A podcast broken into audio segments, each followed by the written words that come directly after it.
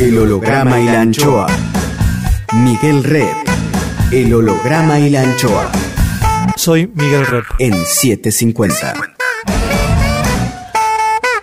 Cuando no tengo un día bueno, detesto el arte contemporáneo, toda esa petulancia.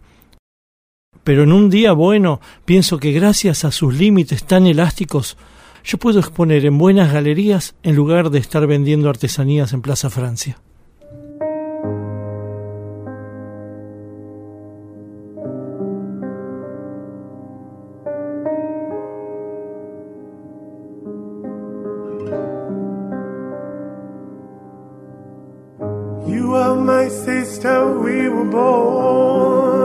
Tú eres mi hermana. Vos sos mi hermano.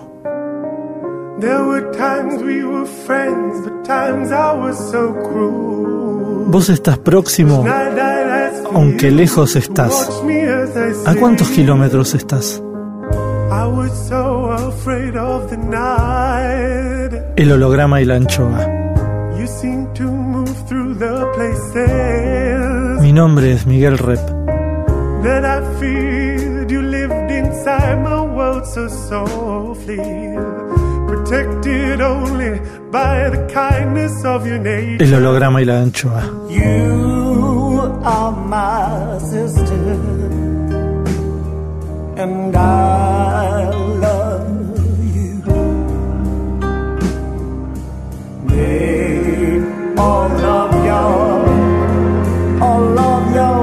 El holograma y la anchoa. Ustedes son mis hermanos.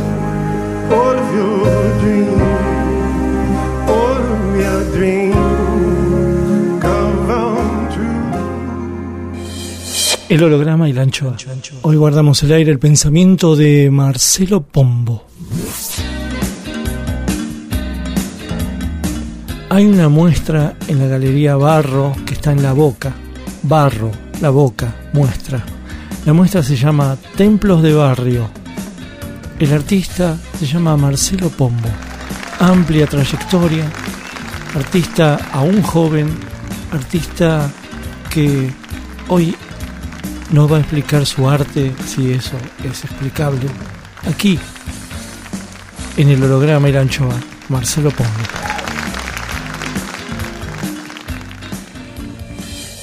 ¿Cómo eran tus primeros trabajos? ¿En qué, qué materiales, qué soporte? Fueron ah, los, discos. los discos y el tocadisco, el, Winco. que está ahora en el Museo de Bellas Artes, mm. en la colección, que lo donó Brusone, mm. Gustavo Brusone, sí, sí. Coleccionista. el coleccionista de los 90. Y los discos que recortaba em, fotografías eh, de música. Antes de eso, ¿qué, materiales utilizabas? ¿Papel? ¿Qué hacías? Y antes papel, dibujaba. Papel, lo básico. Claro, lo básico. ¿Y dibujabas siempre, siempre? Dibujé siempre, siempre, ¿Y toda mi vida. ¿Cuáles eran tus eh, alicientes, tus estímulos para dibujar? ¿Qué mirabas? ¿Qué hacías? Eh, bueno, hay etapas que miraba todo.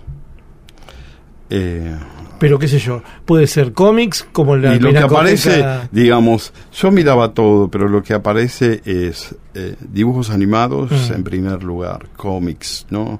Fleischer, eh, Betty Boop, eh, Gato Félix, Gato Félix Astro Boy, Walt Disney, Betty Boop, ya te lo dije. Y después, en segundo lugar, cómics. ¿Y qué cómics? Y cómics, déjame pensar ¿Las revistas mexicanas? No. No, los la, la, influencia de, de, los cómics eh, eh, es más fuerte cuando soy joven. y Más que cuando sos niño. Sí. Exacto, mm. no, eh, era más lector, no consumía mucho mm. historietas de chico. Sí, Paturuzú, ahora mm. que me acuerdo.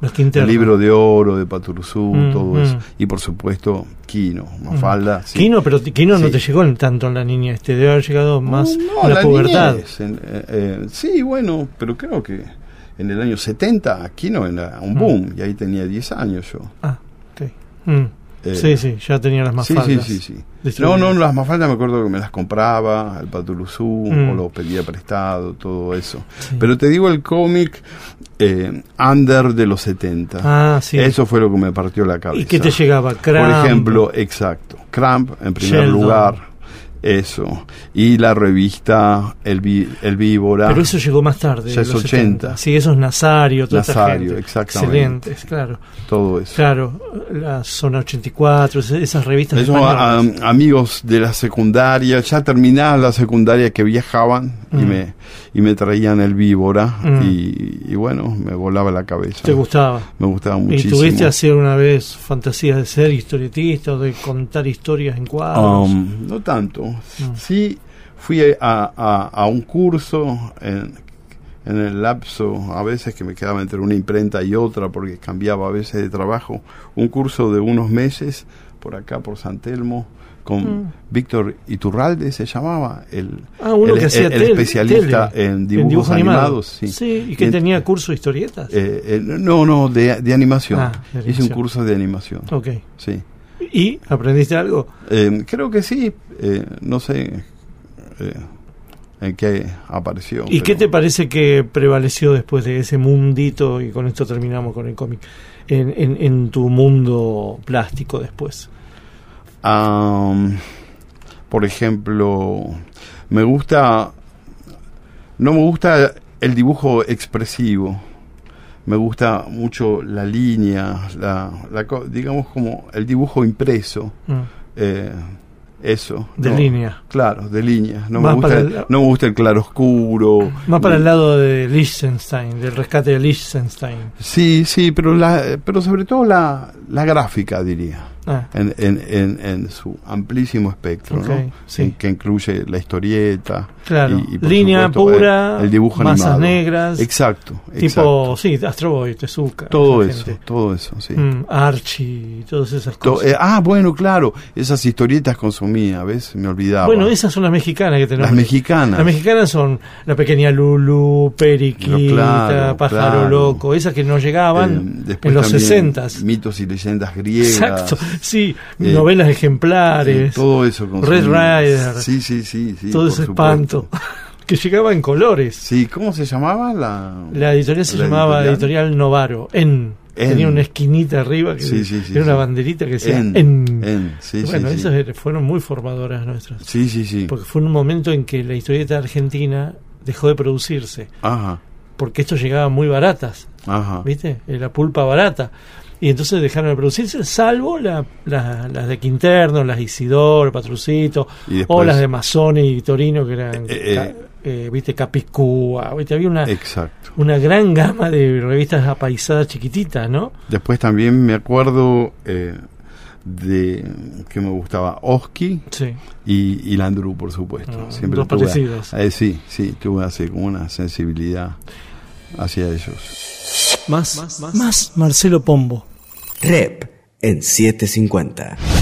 Che, ¿y, qué te pasa con esta muestra ahora de los templos? ¿Qué, qué, qué, qué te parece que, que viniste a, a, decir de nuevo con respecto a tu obra?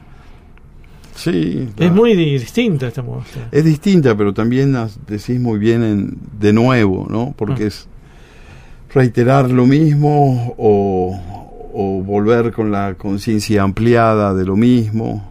Eh, digamos, la idea de los templos tiene que ver con una, una vivencia de, del arte como, como algo sagrado.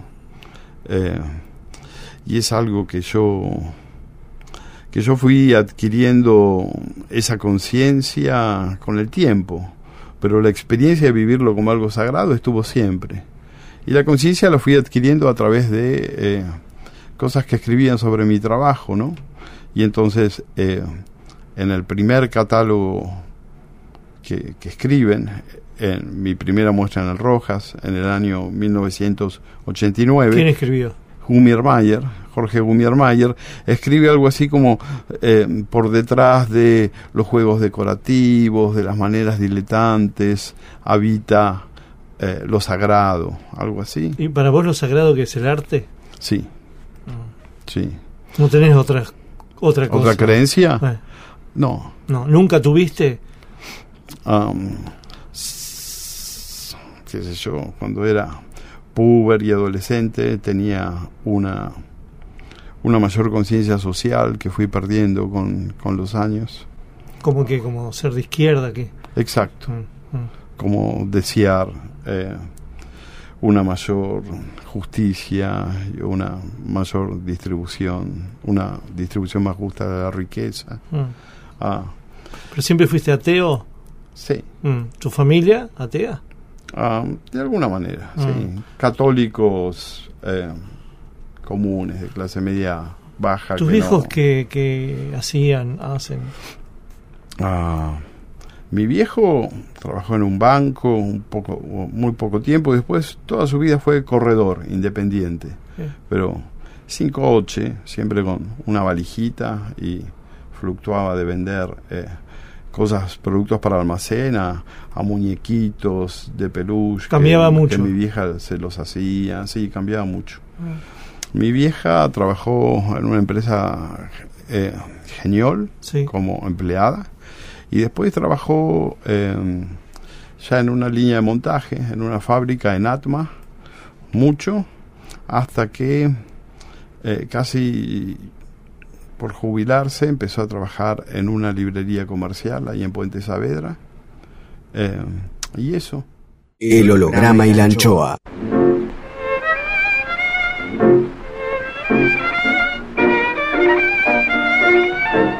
Musiquita que nos dejó Marcelo Pombo.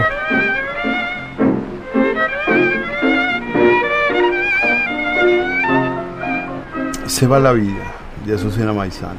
Se va la vida, se va y no vuelve. Escucha este consejo. Si un bacán te promete acomodar, entra derecho viejo Pasan los días, pasan los años, es fugaz la alegría. No penses en dolor ni en virtud, viví tu juventud. Yo quiero, muchacha, que al fin mostré la hilacha y al misio recuerdo un golpe de hacha, de pa' que quieres llorar un amor y morir tal vez de desesperanza, no regues la flor de un sueño infeliz, porque a lo mejor la suerte te alcanza si te decidís. Se va la vida se va y no vuelve. Escucha este consejo. Si un bacán te promete acomodar, entra derecho viejo. Se va la vida, ¿quién la detiene? Si ni Dios la sujeta. Lo mejor es vivirla y larga las penas El holograma y la anchoa, una dosis diaria de misterio en pleno arrabal porno. Rep sigue en 750. El recepcionista de arriba. Oh Juicio al invitado. Como todos sabemos, científicamente comprobado que cuando morimos subimos al cielo, nos reciben para testearnos en el juicio final. Todo lo que hicimos, deshicimos y omitimos en vida es examinado por un barbudo con alas llamado el recepcionista de arriba, quien juzga si somos recibidos en el paraíso, nos penitencian para guardar en el purgatorio o nos destinan forever al infierno. Nubes, leve viento, ausencia de olores. Examen, examen, examen más. Cuadrito 1. El recepcionista de arriba recibe a Marcelo Pombo. Pombo. Comienza el interrogatorio. ¿Qué instancia prefiere para su eternidad, Marcelo? ¿Paraíso, purgatorio o infierno? Em, paraíso. Observando su vida, ¿usted se, se condenaría al paraíso, al purgatorio o al infierno? Paraíso. ¿A qué persona le dio un beso, abrazó, eh, le dio la mano y ahora que ve la foto se avergüenza, se arrepiente? A nadie. ¿A quién quiere saludar, abrazar, conocer si pasa al paraíso? ¿Volver a ver? Mm. Mm. voy a decir rápido, Federico Moura. ¿Ha sido en vida soberbio? Sí, lo soy. ¿Ha sido en vida celoso? Eh, sí, cada vez menos, gracias al cielo. ¿Ha sido en vida envidioso? Ah, me parece que es parte de la condición humana, no especialmente. El recepcionista de arriba. El holograma y la anchoa. Rep en 750. Cosecha por Jorge Tanure. El mono cuenta los coquitos. La niña hace cuentas con el abaco. La costurera cuenta sus alfileres. El taxista sus billetes y el ganadero sus vacas. El tendero apila las monedas varias veces al día. El preso los meses de encierro Dos ejecutivos se encandilan frente a una pantalla. La pantalla le dice cuánto dinero acumulan. Tres chiquitos repasan su tesoro de latas abolladas y viejas, unas 37. Un viajero descuenta las horas para volver a casa. El ambicioso chequea su fortuna todo el tiempo, incluyendo domingos y feriados. El harapiento pasa las colillas de un bolsillo a otro. Adela cuenta los minutos para ver a Carlos. Puras matemáticas nuestra vida, muchos números y pocas letras.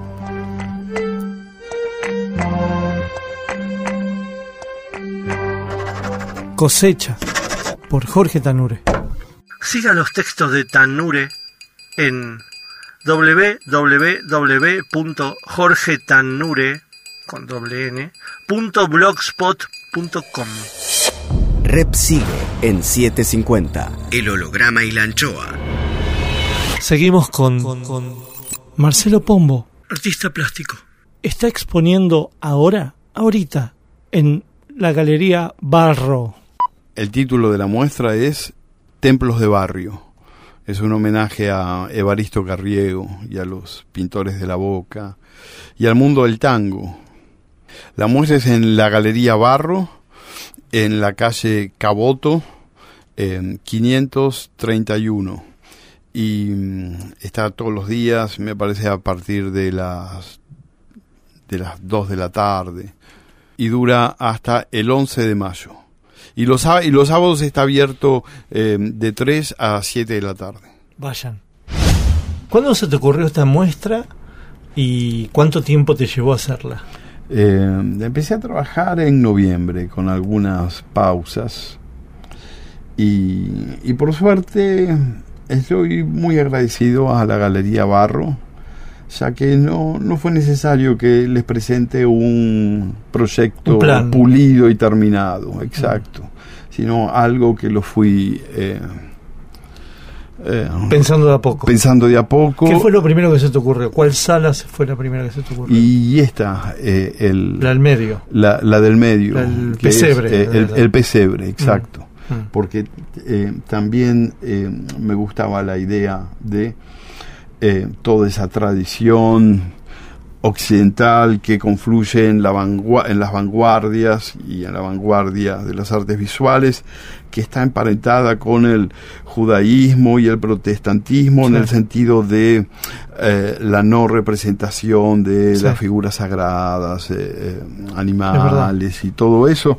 Y pensé, ¿y por qué no hacer un pesebre, que es algo tan pagano, idólatra y hasta infantil, ¿no? Tan despreciado por eh, la, tradición así más, más, más seria de las religiones. Más secota.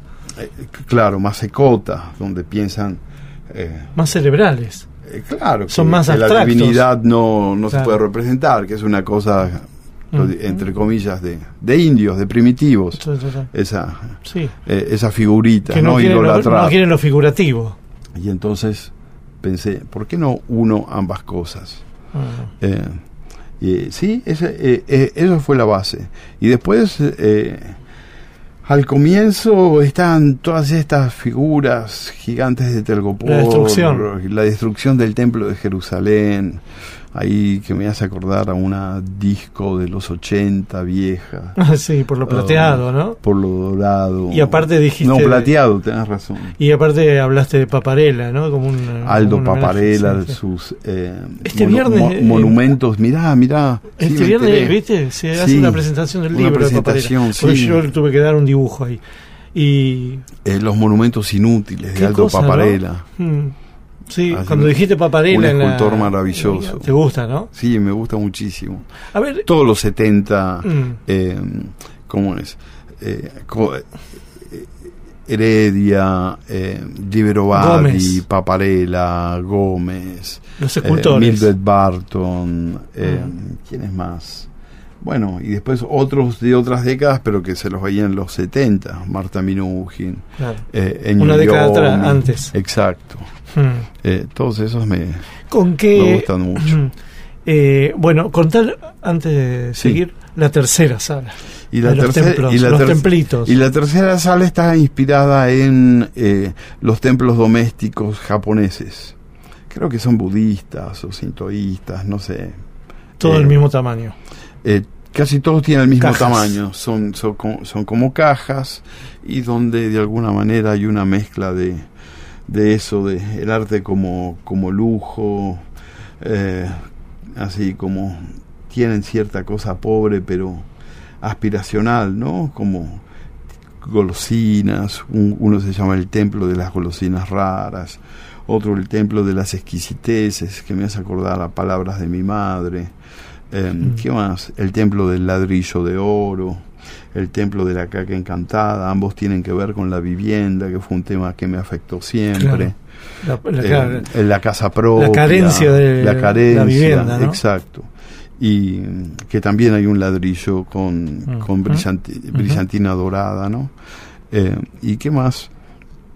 Y, y de alguna manera, eh, lo de siempre en mi trabajo, ¿no? Mezclar la, la tradición de, de la, del arte geométrico, la abstracción, con el surrealismo, con el pop, um, con una especie de historia ininteligible, hmm. ese tipo de cosas. ¿Sos muy consciente de la historia del arte? Con el tiempo sí. Empecé siendo un burro. Empecé siendo un burro pensando que el rock eh, eh, había pensado cosas, eh, había sido más de vanguardia que las artes visuales, mira qué animal, ¿no? Cuando, qué sé yo, em, empiezas a, informarte y Duchamp, en el 17, creo hoy en día que las artes visuales tal vez em, se adelantaron a otras vanguardias. Vanguardias en el sentido de mostrar imágenes claras de ideas todavía confusas, ¿no? Imagínate los impresionistas franceses, finales del siglo XIX, y aparecía ahí ya la obra sin terminar, la obra mal hecha. Por lo, menos, por lo menos la gente veía eso. Ellos estaban detrás de un tema del color, de la luz, pero la gente decía, esto es un cuadro sin terminar. Marcelo Pombo Dixit o en el collage del dadaísmo ya está los Beatles. Exacto. revolución. Exacto. Bueno, pero entonces era tan brutito que creía que el punk, el cualquiera puede hacerlo. Eh, lo había descubierto antes. Pero todos eh, fuimos víctimas de esa, cosa de que todos los jóvenes vanguardistas. Y no alcanza con ser joven. No, no, Me parece que la vanguardia, en todo caso, los jóvenes la novedad. Pero la vanguardia muchas veces es hecha por gente más madura que los jóvenes. Porque es gente con marote. Y sí. Porque hay una elaboración marote ahí. Imagínate que eh, el arte del siglo XX, para mí su gloria es justamente eh, que cualquiera puede ser artista y todo puede ser arte. Y eso ya está ahí comienza el siglo XX y ya están las bases para, para eso. Sí, sí. Y, bueno, por eso te digo que no era muy consciente. Pero cuando uno ama algo tanto, eh, terminás eh, queriendo conocerlo. Mm. Y, eso me pasó. Y esta autoconciencia del mundo del arte, de la historia del arte, ¿dónde te ubicas vos? Ah, es importante esa pregunta. Mm. Porque uno no es ningún boludo y Por eso, por eso. Esta, eh, esta autoconciencia, este amor a conocer el arte también me lleva a conocer el arte argentino. ¿ah? Porque, digamos, no puedo pensarme, no existe eh, un amor al arte profundo sin, eh, sin considerar el contexto. ¿no? y el contexto es... Y los eslabones históricos. Exactamente, exactamente. Bueno, y fíjate que en esta muestra, eh, en la última sala, la de los templos, eh, que hay eh, estas cajas, hay una excepción que es como un altar que se llama el tamborcito de Curupaití Cándido López. Claro, y que es un homenaje al Banco de Curupaití, a, a, Cándido López. Y en esa abstracción que es esa obra, ¿dónde está Cándido López para vos? ¿Está en la, en, está en la paleta de colores? ¿Está en cierta manera de poner el horizonte. ¿Dónde, dónde está el diálogo con Cándido para vos ahí? Um, es difícil para, la radio, ¿viste? No, no, no. Pero, para la radio describir algo que no está, no es visual. No, pero básicamente es, es un tapiz. Sí. Eh, cosa que hoy en día en el arte contemporáneo es, eh, muy común. Mm. Pero las cosas cambian rápidamente y yo en los años 90 hice varios tapices y, y y son obras que no he vendido, por ejemplo, porque no, no eran muy asimilables como arte contemporáneo. Y este tapiz es un felpudo, la base, un felpudo de plástico negro. Y, esta cosa del tejido tiene que ver con, eh, con Cándido, al fin y al cabo, y aparte yo me identifico con él. ¿Por qué? Eh, y porque él era un buscavidas y, y conoció eh, de, la, de la guerra lo peor, no la vio de lejos y se horrorizó y, escribió un alegato contra la guerra. Perdió el brazo, perdió el brazo con el que pintaba o sacaba fotos. que reeducar del otro.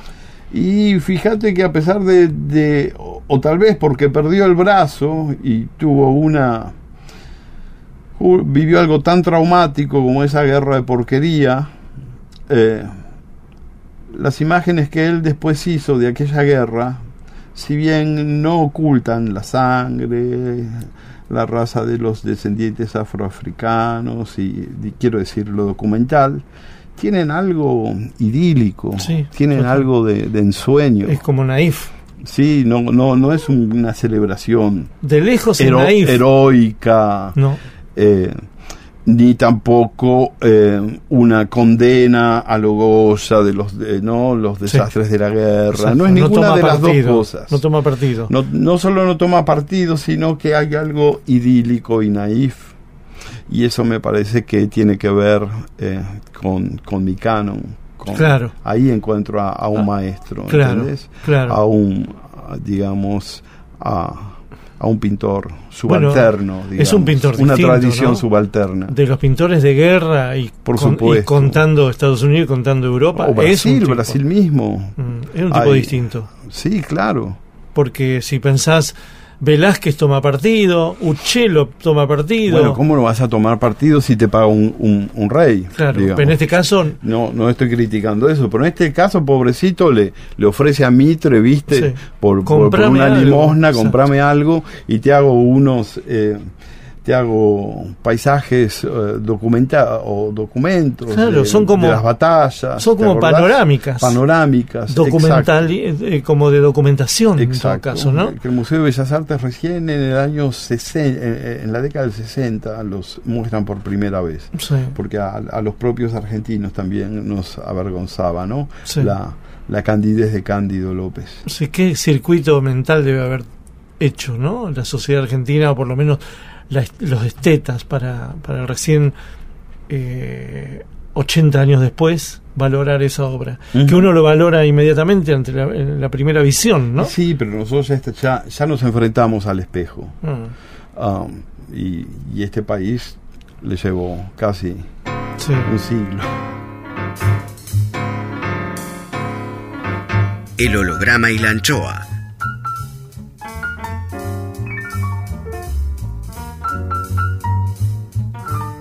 Clima musical por Marcelo Pombo. Take the A Train de Duke Ellington.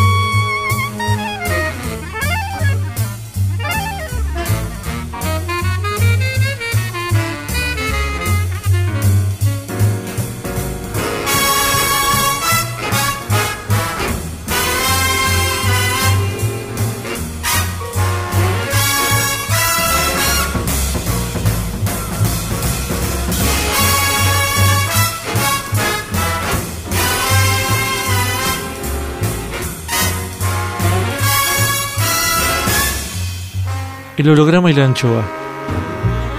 Un ratito después de la pintura rupestre.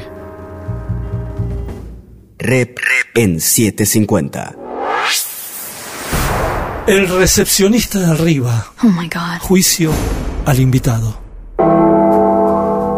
Hay gente que espera entrar en el paraíso, pero hay muchos en el paraíso que esperan que entre cierta gente. Cuadrito 2. Continúa el interrogatorio a Marcelo Pombo. Pombo. ¿Ha sido en vida dilapidador? No. ¿Avaro? No. ¿Ambicioso? Sí, y frustrado. ¿Procrastinador? Sí, pero gozoso. ¿Violento? No. ¿Mentiroso? Mm, sí. ¿Racista? Eh, si digo no, sería proponerme como ejemplar, eh, como cualquier persona ha sido fascista, racista, homofóbico, misógino. ¿Ha sido en vida optimista? Sí. ¿Pesimista? Sí. ¿Cuál fue su pecado personal preferido en vida? Mi pecado personal. la soberbia. ¿Cuál fue el pecado que no perdonó a los demás? la soberbia. El recepcionista de arriba. Rep en 750. Volvemos con, más del artista plástico Marcelo Pombo. ¿Con qué otras obras del arte de artistas argentinos eh, dialogas en esta muestra? Pues se puede decir con Bernie. Sí, con Bernie por supuesto. Mm, mm. Bernie, Bernie es una una, una alegría. Eh, qué sé yo, qué decirte, Bernie. Eh, me parece que no que no es muy entendido afuera, o ah, entendido, no se trata de eso, no es muy valorado, querido como lo vemos nosotros. Nosotros captamos en él algo de la Biblia y el calefón, del cambalache, ¿no? que afuera no se lo ve. Mm. Que eh, captamos en él las vanguardias históricas de los países centrales torcidas, mm. torcidas por algo cambalachero. El arte pobre y todo eso. Sí, o, el pop, un pop más ligado al, mm. al desecho que al consumo. Ah, eh, un expresionismo. Eh, o, hasta el arte político y el realismo. Eh, a veces él pinta multitudes y las cabezas tienen diferentes tamaños, diferentes registros. Es súper interesante. Diferentes modelos fotográficos. Exactamente. Es como un collage. Eh, exactamente. Tiene hasta, exactamente. Tiene hasta luces distintas. Exactamente. Entonces vos podés ver como si fuera un collage como si fuera Sgt. Pepper. Exactamente, exactamente. Y muchos eso ven eh, solo eh, impericia técnica. Pero como justamente el arte contemporáneo a lo que te habilita es a a que por delante vaya el amor, y eso lo consideras vos arte valioso.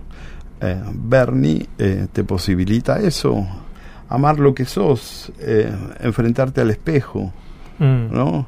No, digamos. ¿Escuchás mucho la crítica? ¿La crítica en qué sentido?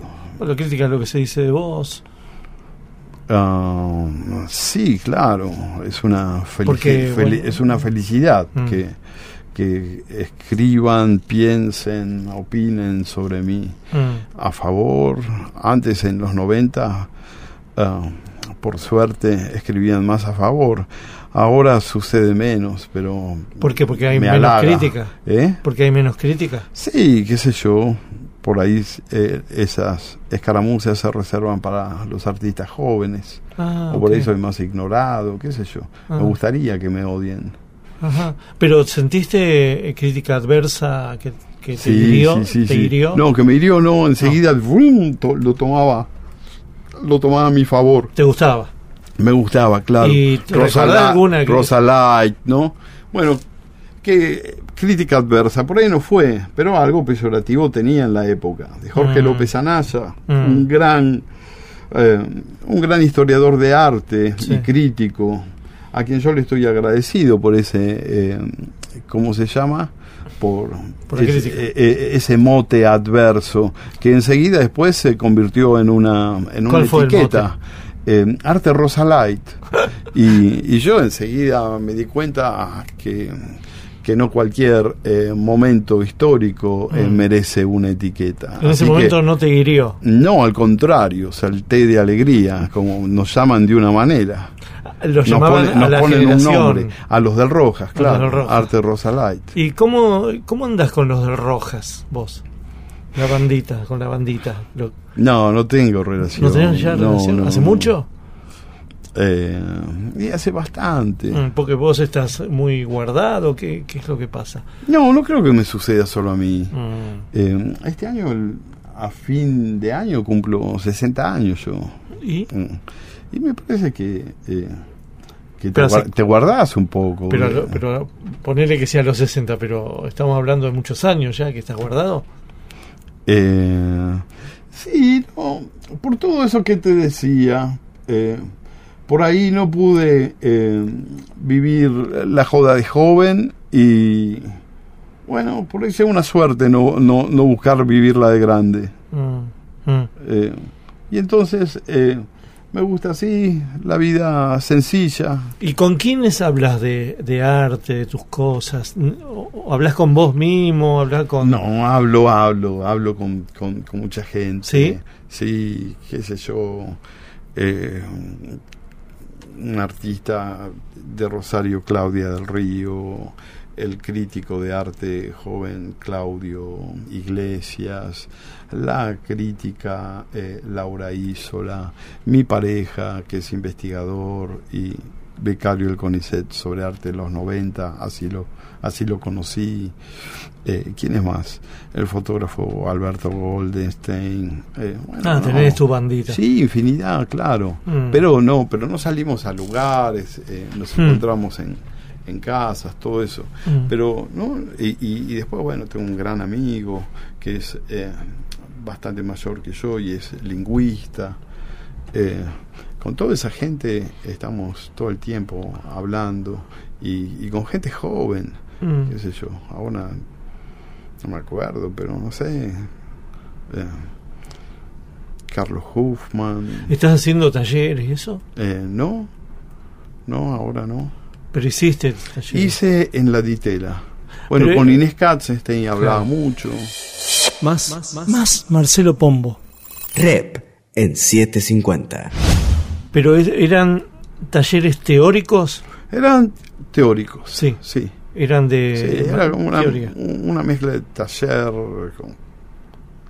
no sé cómo llamarlo. Sí, no, pero o es teórico o es práctico o ambas cosas. Teórico. Claro. Era teórico. Y se hablaba, y, se hablaba de el arte argentino, el mm. arte argentino desconocido, dejado al margen, eh, y sobre todo, esto fue eh, eh, tratar de, a ver, ¿cómo se puede decir? Tratar de comunicar a los demás una experiencia muy fuerte que fue la de empezar a conocer el arte argentino y darme cuenta que un montón de hombres y mujeres, artistas que habían sido famosos, principales y todo eso, eran en nuestra sociedad olvidados. Como lo que hiciste en Rosario. Exacto. Eh, no, en, Rosario eh, hice varias muestras, no sé a cuál te referís. A la que fuiste a la trastienda, digamos. Eh, eh, sí, nuevos artistas del grupo Litoral. sí, sí, fue, fue, fue Que hay unos artistas de la puta madre. Eh, Eh, bueno. Grela. Bueno, Grela es un consagrado, no sé si lo encontraste ahí. Grela es impresionante. Impresionante. Sí que lo conocí, sí que lo conocí. Ahí en esa, en esa depósito. claro. Usandizaga. Grela. Grela, eh, Ubrard, eh, Emilia Bartolé, eh, la mujer de Grela, ahora no me acuerdo el nombre. Pero Grela es tan incomprendido, es un tipo tan poderoso en su obra que aún hoy ves en algún museo que te ponen a Grela al lado de artistas naif.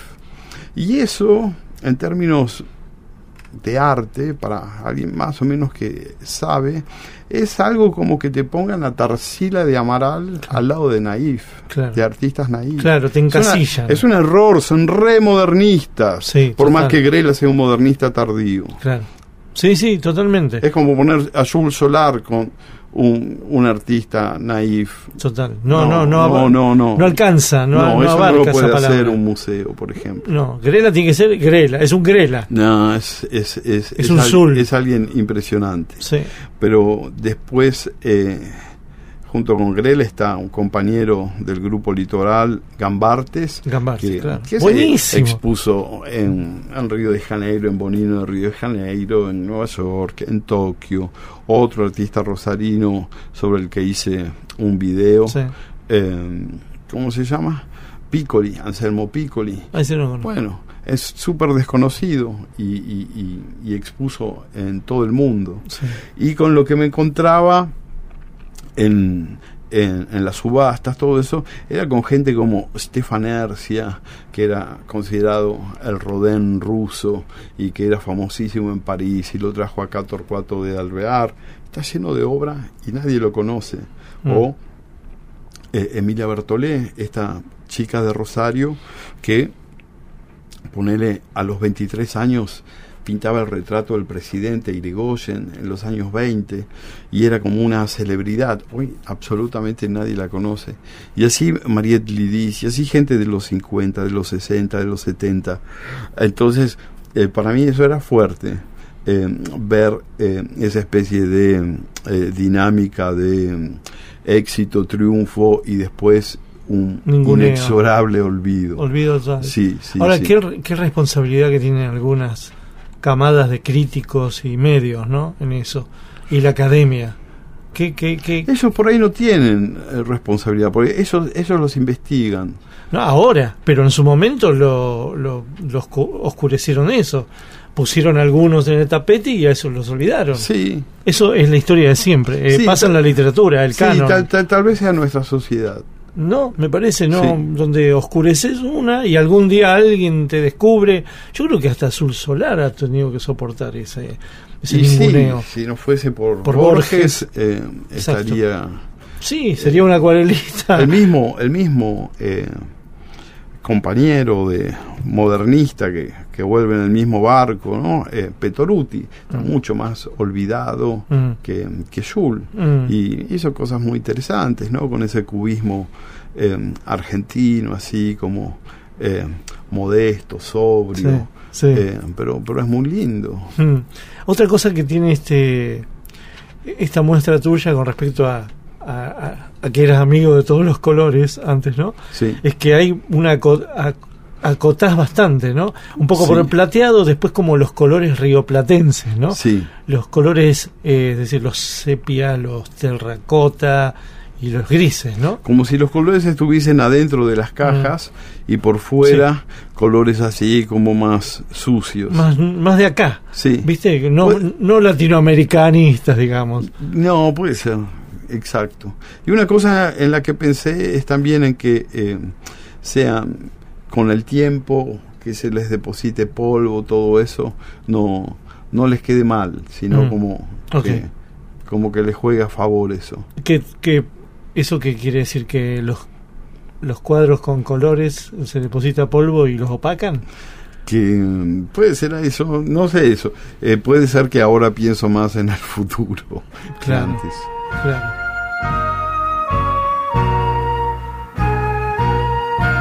El holograma y la anchoa.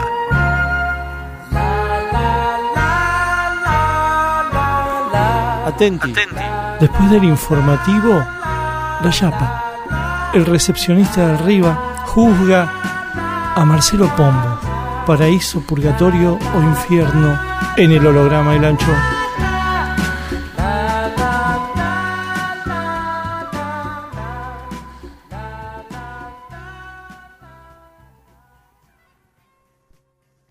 Miguel Rep tiene aire. Aire 750. 750. Cuadritos finales. Más, Marcelo Pombo, artista plástico.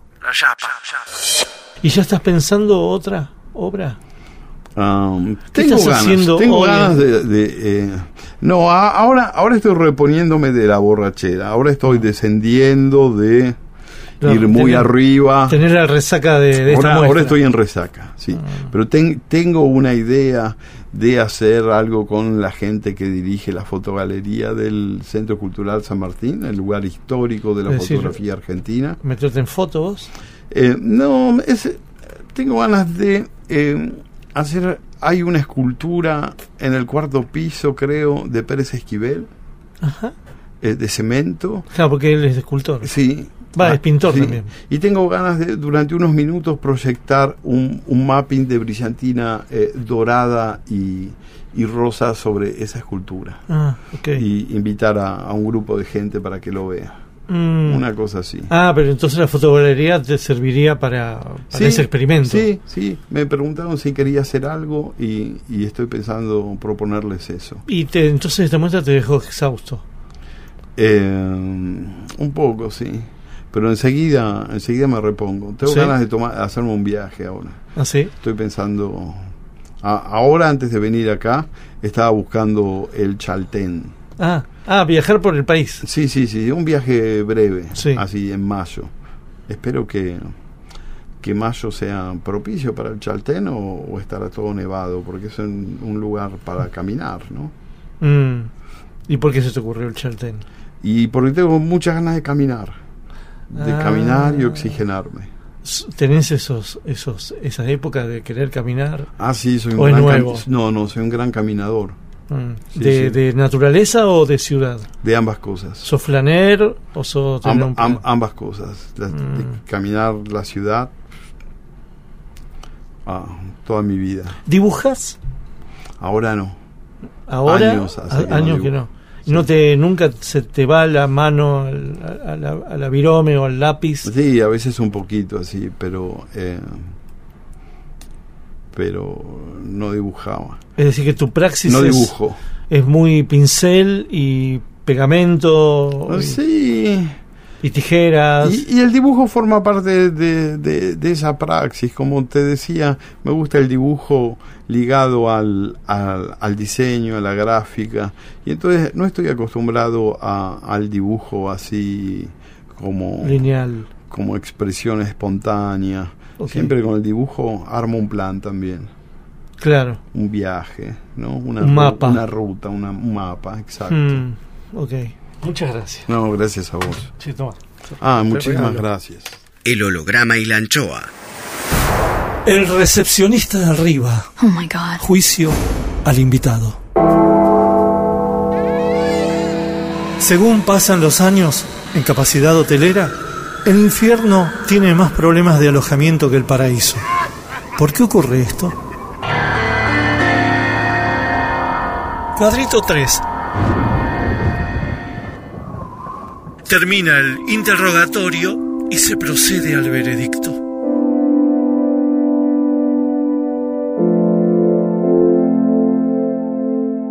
¿Le ha quitado el novio o la novia a alguien? Sí, de, muy joven lo hice y, fue una cosa así muy, muy brutal. me lo perdono por haber sido tan joven. ¿Se murió rebelde o dócil? Um, una mezcla desde el principio hasta el final. ¿Qué le faltó para hacer? Eh, uh, vivir 100 años más.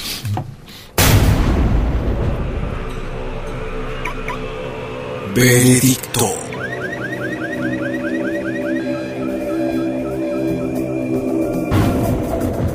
Sopesando las sinceras y descarnadas respuestas del señor artista plástico, y observando en sus palabras un arrojo al vacío de la verdad, un enfrentamiento con los como sí de la existencia, ansias, pasiones, asimetrías, resentimiento, valentía y lo otro. Por todo ello, sentenciamos a Marcelo Pombo al paraíso. Paraíso. Paraíso. Paraíso. Porque la juventud ya quedó atrás, bastante atrás. Dejo constancia el recepcionista de arriba. El recepcionista de arriba. El holograma y la anchoa. Trasnoche de AM 750. Ese horario que no es ni un día ni el otro. Edición Eamon. Textos Jorge Tanure. Ya sé que el mundo no es como lo queremos, lo sé de los 10 años. Intenta, produce, consigue. Berenice Sotelo. Lápiz y tinta, Miguel Rep. En la contratapa del fin de semana. Sueñan lindo. Miguel Rep. El holograma y la anchoa, siempre contratapa, siempre último, siempre nocturno, siempre allá, siempre.